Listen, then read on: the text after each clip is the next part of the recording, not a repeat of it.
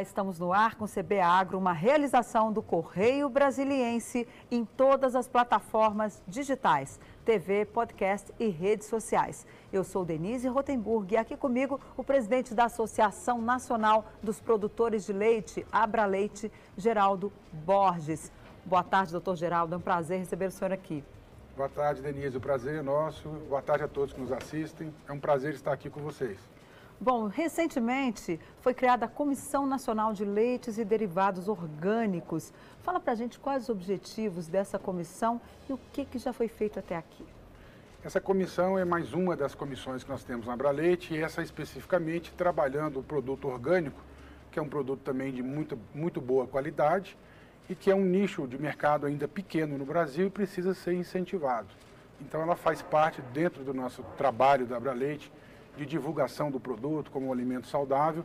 Todo leite é, não só o orgânico, como o produto convencional Era isso também que eu é ia importante. perguntar quais as diferenças entre esses dois tipos de leite aí, para o nosso telespectador ficar por É dentro dessa. bom clarear um pouco. Né? O leite orgânico ele é produzido é, de maneira que os animais é, não têm acesso a, a certos produtos. Então, aquela agricultura que é, fornecida, que é trabalhada e os alimentos que são fornecidos a esses animais são de origem orgânica. É um produto saudável, mas gostaria de tranquilizar que todo o leite, todos os lácteos são todos saudáveis. Isso é uma opção né, que a pessoa faz de querer consumir um produto orgânico. Não quer dizer que ele é melhor ou que tenha maior nutritividade, mais, eh, mais nutrientes, é que seja melhor do que o leite convencional. Mas é uma das formas que nós temos de divulgar e a Abraleite trabalha com comissões como essa, a do queijo e derivados lácteos artesanais e a comissão também do leite A2. Nessa pandemia que a gente está vivendo agora no Brasil e no mundo, houve algum prejuízo ao setor, a esse setor, a essa cadeia produtiva? No início da pandemia, principalmente nos meses de março e abril, nós tivemos alguns problemas pontuais em algumas bacias leiteiras, em algumas regiões, mas que foram sanados. Normalmente eh, foram laticínios pequenos e cooperativas pequenas, que também, por sua vez, compram de produtores pequenos e que tiveram uma certa dificuldade em escoar sua produção naquele primeiro momento, até porque grande parte do seu produto é o queijo que era vendido no canal Food Service, que se encontra até hoje fechado ou, ou parcialmente fechado, como bares, restaurantes, lanchonetes, e também a questão do turismo, que ainda permanece com restrições. Então, essa diminuição, principalmente do queijo industrializado brasileiro, que é responsável, esse, esse, essa, esse canal de distribuição é responsável por 50% da venda do queijo industrializado brasileiro, houve um pouco de ajuste a ser feito no começo, e não só a Abraleite, como outras instituições do setor, e principalmente o Ministério da Agricultura, trabalhou firmemente para sanar esses problemas lá em março, abril, e conseguimos é, equilibrar a, a situação, inclusive com distribuição de leite entre indústrias, de maneira segura, e fez com que a cadeia se equilibrasse, e nós estamos hoje sem nenhum tipo de problema, não houve nem desperdício de leite e nem desabastecimento à população no Brasil como um todo. É, mas a gente viu que algumas marcas de queijo, por exemplo, no, nos mercados aqui em Brasília, algumas pessoas reclamaram no, lá mais no início que algumas marcas sumiram das prateleiras. Já está normalizado isso? Hoje em dia já todas as marcas já estão aí distribuídas para os supermercados? Sim, está normalizando, já normalizou. No começo também houve uma, uma grande demanda por produtos mais duradouros, principalmente leite em pó, uhum. é, leite na caixinha, que é o leite UHT, né? que é o leite longa-vida, que tem longo prazo de duração, longo prazo de prateleira. E naquele primeiro, e naquele início ali em março, muitas pessoas correram aos supermercados e começaram a pensar em fazer estoques. Depois que viram que não haveria desabastecimento, a população se tranquilizou e segue normal, é, o nosso, nosso mercado e o abastecimento segue normal não é uma preocupação para nós hoje, nem para o Brasil, nem nenhum dos estados brasileiros. Lá em 2018, o senhor falou, o senhor deu uma entrevista que o senhor mencionava a necessidade de leis para incentivar o setor leiteiro, o setor lácteo no Brasil. Como é que está isso? Em que, o que foi feito de 2018, que era inclusive um ano eleitoral, né? Todos os candidatos estavam ali colocando, recebendo as propostas de todos os setores. Eu lembro que a, a Abra Leite também fez as suas. Como é que, quais foram as principais propostas e o que, que já foi feito até agora? Denise, foram várias propostas, inclusive a Abraleite acompanha hoje em torno de 50 projetos de lei na Câmara e no Senado. Dois projetos de lei se tornaram lei, um deles é, é a lei do selo arte, que garante a comercialização de produtos artesanais como queijos, requeijão e outros produtos derivados lácteos de fabricação artesanal, produtos com qualidade inspecionados, poderem ser comercializados em qualquer lugar do Brasil. Não aconteceu aquilo que aconteceu no Rock in Rio, em que os queijos premiados de Pernambuco foram apreendidos lá no uhum. Rock in Rio apenas por não poderem ser vendidos fora de Pernambuco. Então isso é uma questão de legislação, é uma questão de burocracia e que a Abraleite vem trabalhando firmemente em várias, vários setores, várias áreas, e não só a questão no legislativo. Nós trabalhamos muito dentro do executivo, com várias ações dentro do governo federal, em vários ministérios, justamente dando um equilíbrio melhor, maior, uma legislação mais, mais atualizada para que a cadeia possa se desenvolver. O que, que falta hoje para esse setor se deslanchar e o Brasil não ter mais tanta importação de leite que ainda é alta no nosso país? Precisamos primeiro pontuar, o Brasil é o terceiro maior produtor de leite uhum. do planeta. É um grande produtor, uhum. também é um grande consumidor, porque praticamente tudo que é, que é produzido no Brasil é consumido aqui. Então nós estamos bem posicionados em produção, sendo o terceiro maior do mundo. Nós também temos que colocar que o nosso consumo per capita é em torno de 170 litros pessoa ano, isso colocando todos os produtos lácteos, transformando em litros de leite é abaixo, por exemplo, de países europeus, que chegam a ter 300, 340, 360 litros por pessoa ano. Então, nós podemos expandir esse consumo nacional, mas isso depende de alguns fatores. Um deles é o econômico, principalmente para aqueles produtos com valores mais agregados, né? queijos mais finos, sobremesas lácteas, produtos que agregam mais valor e que depende um pouco da reação da economia.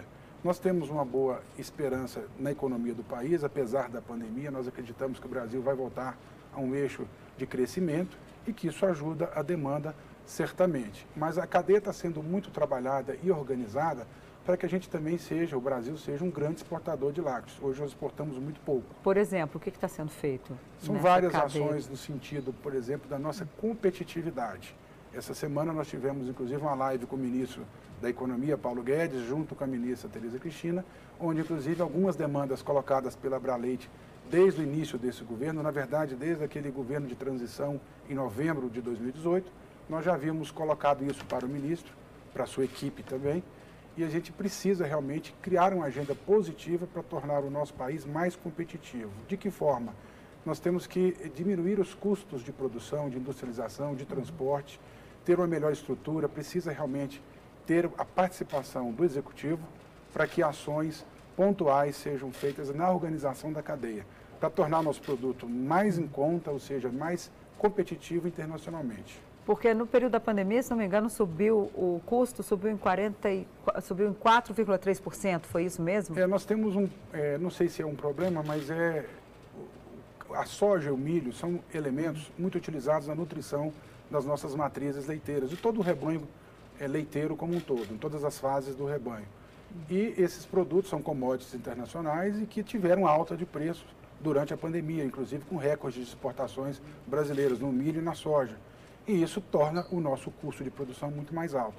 Mas não é só esse o problema, nós temos vários outros problemas que a gente está trabalhando no sentido de diferenças tarifárias, problemas com tributos e que precisa ser ajustado para que o Brasil possa competir com a nossa cadeia láctea é, com maior igualdade de condições com grandes players, como os Estados Unidos, Nova Zelândia, que são grandes destaques mundiais. Né? Os Estados Unidos é o maior uhum. produtor, Nova Zelândia é o maior exportador de lácteos. Um detalhe, a Nova Zelândia é do tamanho do Rio Grande do Sul e é, exporta 50% dos lácteos do mundo.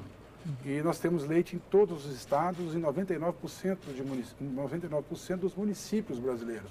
Ou seja, nós produzimos leite em praticamente todos os municípios brasileiros com importância econômica e social fantástica. O leite ele traz emprego e renda para uma população enorme. Muitas pessoas, 5 uhum. milhões e 200 mil pessoas trabalham no campo diretamente com leite e algo em torno de 20 milhões de, de pessoas trabalham na cadeia leiteira como um todo. Ou seja, então, o que nessa live com o ministro Paulo Guedes, com a ministra Tereza Cristina, o que, que ficou definido, qual, o que, que eles acenaram para o setor? O Paulo Guedes, o nosso ministro, ele realmente está compreendendo o fato dele ir sentar com a ministra em uma live para os produtores, para a cadeia produtiva de leite como um todo, já demonstra o seu interesse em pelo menos nos ouvir e nós esperamos que sejam implementadas ações como, por exemplo, um dos pleitos que a Abra Leite fez foi que impostos de importação de equipamentos como robô, ordenadeiras, equipamentos que nós não temos similares no Brasil, sejam é, ou isentos ou que sejam pelo menos é, abaixados esses valores uhum. desses tributos para que a gente possa evoluir, a cadeia seja mais competitiva, porque hoje o produtor não pode investir, porque às vezes ele paga ali 40% ou até mais de imposto para que ele possa ter um equipamento agora, desse e a manutenção desse equipamento. Agora, essa redução de impostos, ele fez algum aceno de que é possível ou falou que vai discutir isso dentro da reforma tributária, que é onde o governo quer colocar toda essa discussão de impostos no país? Inclusive, há uma, uma um pedido aí para que se tire, inclusive, benefícios de alguns setores.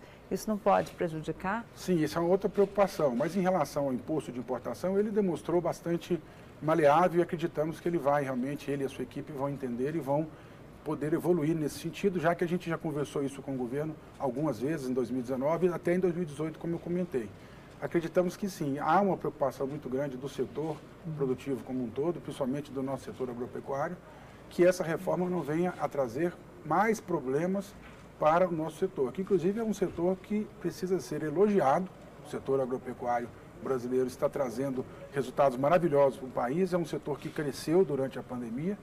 É, e nós estamos falando aí de todos os produtos alimentícios, quase a maioria dos produtos alimentícios, nós tivemos ganhos nesse período, nós estamos aumentando a produção, aumentando as exportações uhum. e o leite precisa entrar nessa agenda positiva.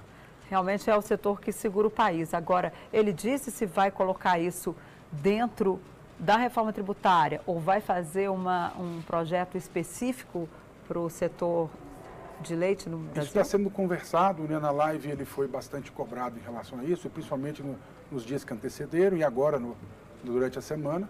Acreditamos que a equipe vai nos trazer alguma solução né? e precisamos disso. A Abra Leite representa algo em torno de 1 milhão e 200 mil propriedades uhum. produtoras de leite no país, como eu disse, em todos os municípios praticamente. E isso é um número muito grande, é a maior classe produtora do país. Agora, vem então uma proposta separada da reforma tributária. É o que vocês pretendem Pelo aí menos nessa parte da desoneração no que tange aos equipamentos e peças de reposição eh, de produtos que nós utilizamos, que são importados e que nos trazem produtividade, aumento de qualidade, ganhos que nos torna mais competitivo, a gente espera que possa ser revisto, já que é um imposto de importação que pode muito bem ser retirado e o governo ganhar, recolher muito mais com o crescimento dessa cadeia, com a redução do custo, inclusive melhorando até para o consumidor brasileiro. Mas já não existe um incentivo para importação de bens de capital hoje no Brasil? Mas não para caso... esses equipamentos da pecuária leiteira. Houve, inclusive, no ano passado, é uma série de produtos que entraram, mas não alcançaram esses produtos da pecuária leiteira. Alguns da suinocultura, avicultura e outras atividades, mas agora estamos pleiteando para que entre, eh, inclusive existem projetos de hum. lei nesse sentido, mas que demoram muito, né? a tramitação no Congresso é muito lenta, como todos nós sabemos, e se o Executivo puder colocar isso em prática, é um ganho nacional para o nosso hum. setor agropecuário, para a sociedade consumidora de leite, né? e também para que nós possamos eh, entrar nessa agenda positiva de exportações. Ok, um minutinho e a gente volta com mais CB Agro, que hoje recebe o presidente da Associação Nacional dos Produtores de Leite, Abra Leite, Geraldo Borges. Não sai daí que a gente ainda tem muito assunto aqui hoje para você.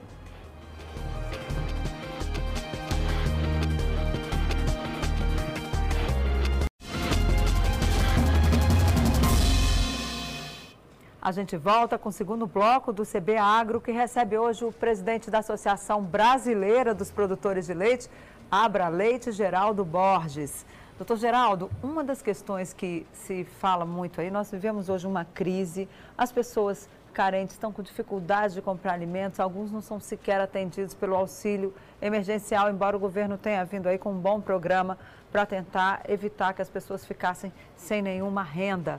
Mas no passado, a gente viu em períodos de crise, inclusive lá atrás, no governo Sarney, foi criado o programa do leite. E agora a gente não tem mais um, algo desse tipo no, no governo, né, como assistência ali para a população mais carente. Como é que o senhor vê isso? É possível voltar com um programa desse tipo? Tem alguma conversa aí com o governo? Sim, inclusive existe né, o programa de aquisição de alimentos, em que nós temos a aquisição do leite. Agora, no período da pandemia, foi inclusive trabalhado para que as crianças que são carentes e necessitam desse alimento recebessem em casa, né? Esse trabalho foi conduzido, está sendo uhum. conduzido. Existem várias dificuldades, no Brasil as coisas são muito lentas, mas existe algum trabalho feito.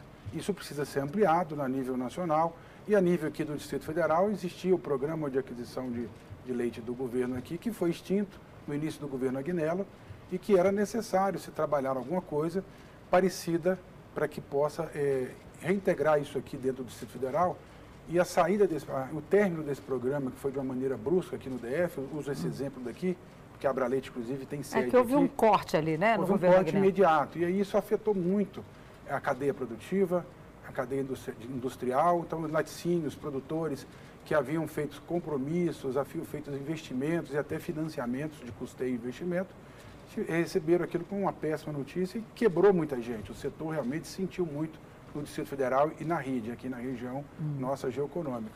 Então é importante que esse governo, até eu estive conversando com o secretário da Agricultura, que assumiu há pouco tempo aqui no Distrito Federal, e hum. conversamos nesse sentido, até de da Abra Leite auxiliá-lo no que for necessário, para que se implante algo que possa incentivar aqui a nossa região do Distrito Federal, que não é autossuficiente na, no abastecimento com que nós produzimos de leite e derivados aqui na região. E qual foi a resposta?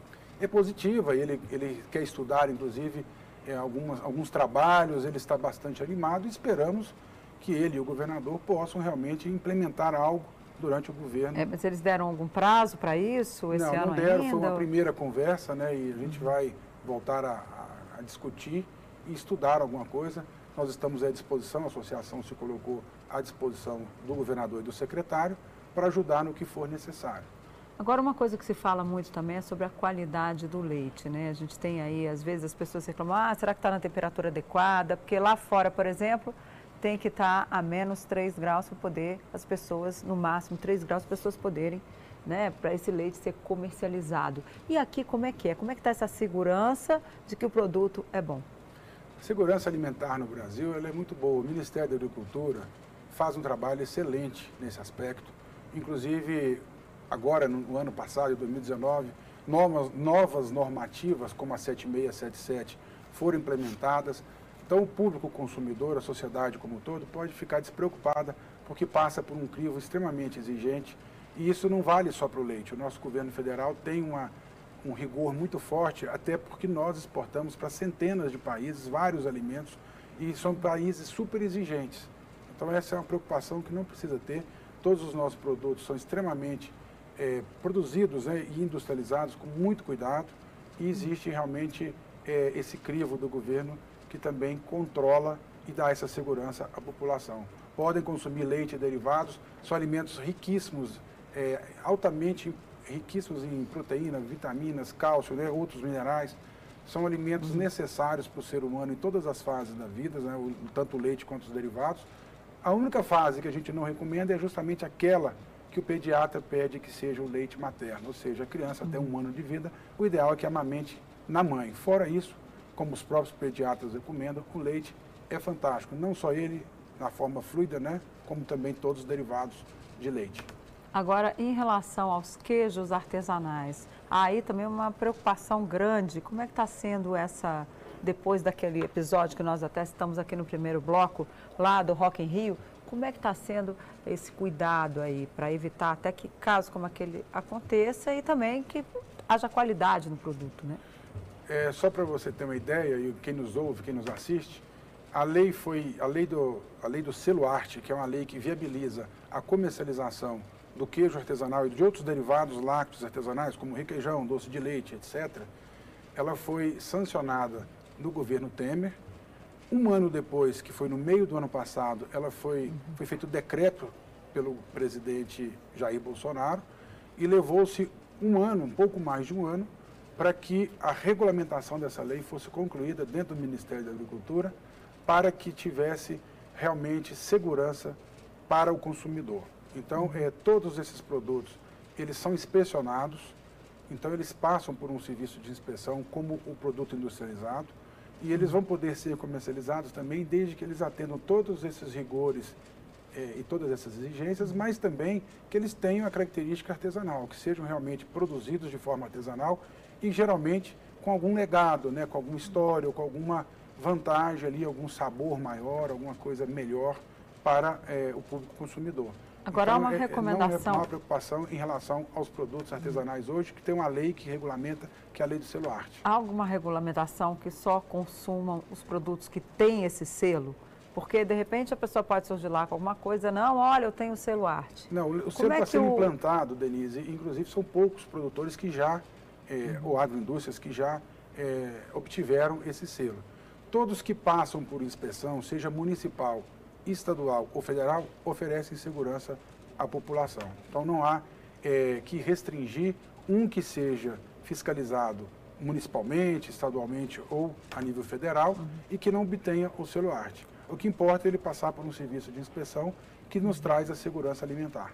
O senhor falou do governo Bolsonaro. O presidente esteve em Bagé, lá no Rio Grande do Sul, há umas duas semanas, e lá os produtores de leite estiveram com ele e reclamaram, eles pediram que houvesse mais recursos do Proagro para silagem e pastagens, que diz que lá está muito difícil a situação ainda dos produtores.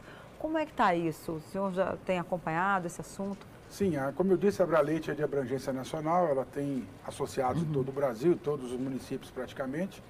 E nós temos, inclusive, é, bastante associados no Rio Grande do Sul, que participaram, os três produtores que foram falar com o presidente são membros da Abraleite, e nós conhecemos bem. O, o Rio Grande do Sul é um caso, inclusive, atípico, porque os problemas que nós temos na cadeia, que são problemas que estão sendo resolvidos, eles existem em todos, todos os estados. Porém, o Rio Grande do Sul passou por uma seca muito forte e que trouxe muitos problemas e prejuízos específicos uhum. para aquele estado.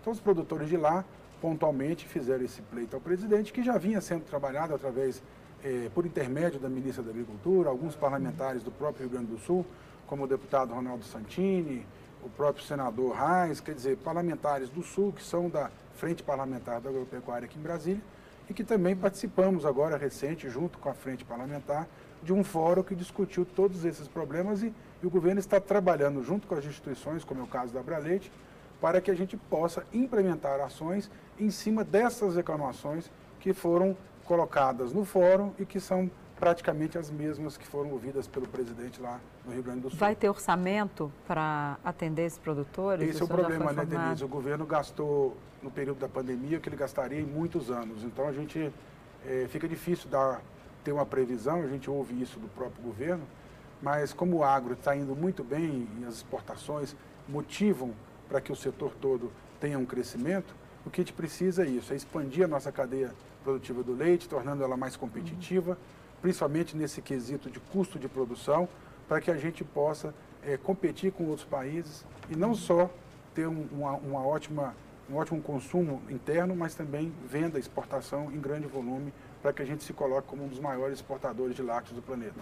E aqui no Centro-Oeste, onde também passamos aí, estamos passando, aliás, por um período de estiagem grave, e como é que vai ficar essa produção?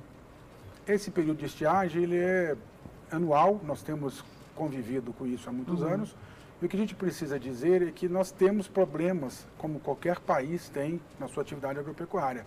Mas acho que nós somos um país abençoado e que nós temos é, esse problema de período chuvoso e período de seca, mas nós não temos grandes desastres ambientais, problemas é, como furacões, maremotos, problemas que outros países produtores têm. Então o Brasil é uma dádiva, né? a gente tem que agradecer a Deus por esse país maravilhoso, com vários recursos, muito recurso natural, e a gente consegue sim administrar a produção é, na seca, ela é coberta por excessos que são produzidos nas águas, né?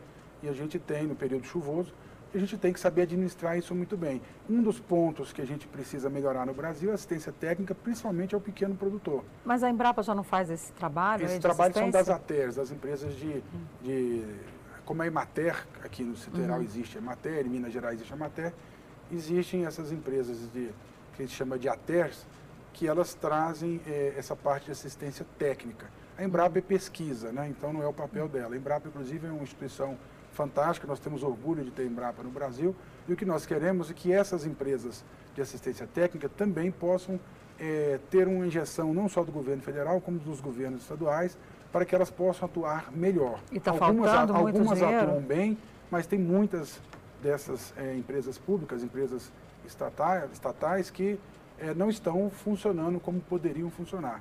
O que precisa que chegar mais a assistência falta, técnica. Faltam técnicos, faltam recursos, Recursos, faltam equipamentos. O que, com qual é a, a- a principal? Eu, o principal Principal é buraco aí. recursos que vai gerar tanto equipamentos como pessoas, como técnicos trabalhando, né?